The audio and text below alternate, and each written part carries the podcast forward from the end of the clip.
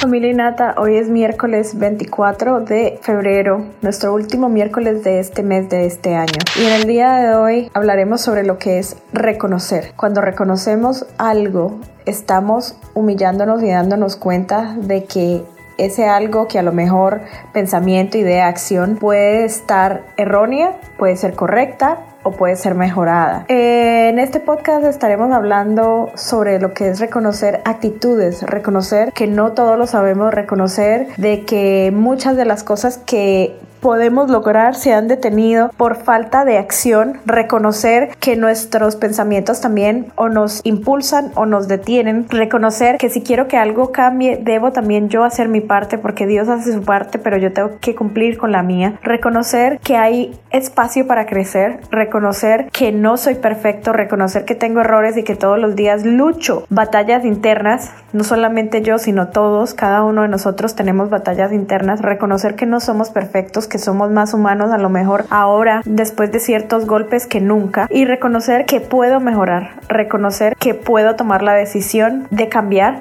y de mejorar muchas cosas. Y eso es lo que quiero que sepas en el día de hoy, que tenemos una virtud, la cual es humillarnos y decir, puedo mejorar en esta área, todavía me falta perdonar en aquella área, necesito trabajar un poco más en esto. Y eso te hace grande. Cuando tú reconoces, estás humillándote, estás distinguiendo, estás confesando y aceptando algo que a lo mejor te costaba en otro momento. Entonces es una examinación, es una observación. Reconocer es observar, es ir más allá, es examinarte dentro de ti y decir, puedo cambiar, puedo mejorar, esto no sirve de esta manera, tengo que ejecutar esta acción, ya llegó el momento de hacer las cosas de otra manera y eso es examinarte, observar si las acciones, pensamientos o actitudes que has tenido durante todo este tiempo de tu vida te han llevado al mismo lugar, entonces es momento de distinguir, de escudriñar, de examinar, de inspeccionar. Qué puedes mejorar